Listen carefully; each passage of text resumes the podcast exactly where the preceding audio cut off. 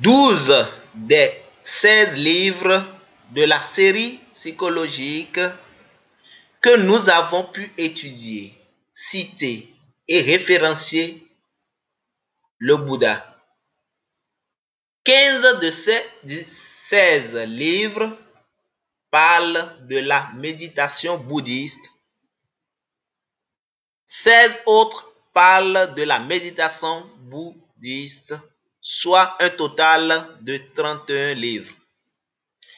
À titre d'exemple, je vous apporte l'information que le livre Plénitude de la série psychologique plonge en détail dans les quatre nobles vérités présentées par Bouddha Gautama. Dans Omen intégral, qui littéralement signifie l'homme intégral, le bienfaiteur élucidé, élucide la souffrance du concept bouddhiste de souffrance dukkha.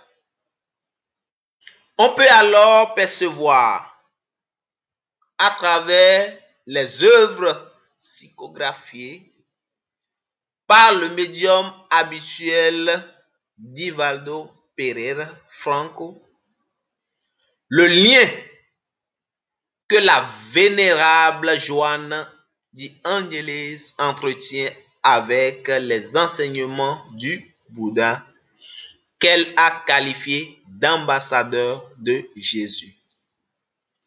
Plus tard, nous vous apporterons plus de connaissances sur la relation entre le travail de Johanna d'Angelis et les enseignements de Bouddha Shakyamuni.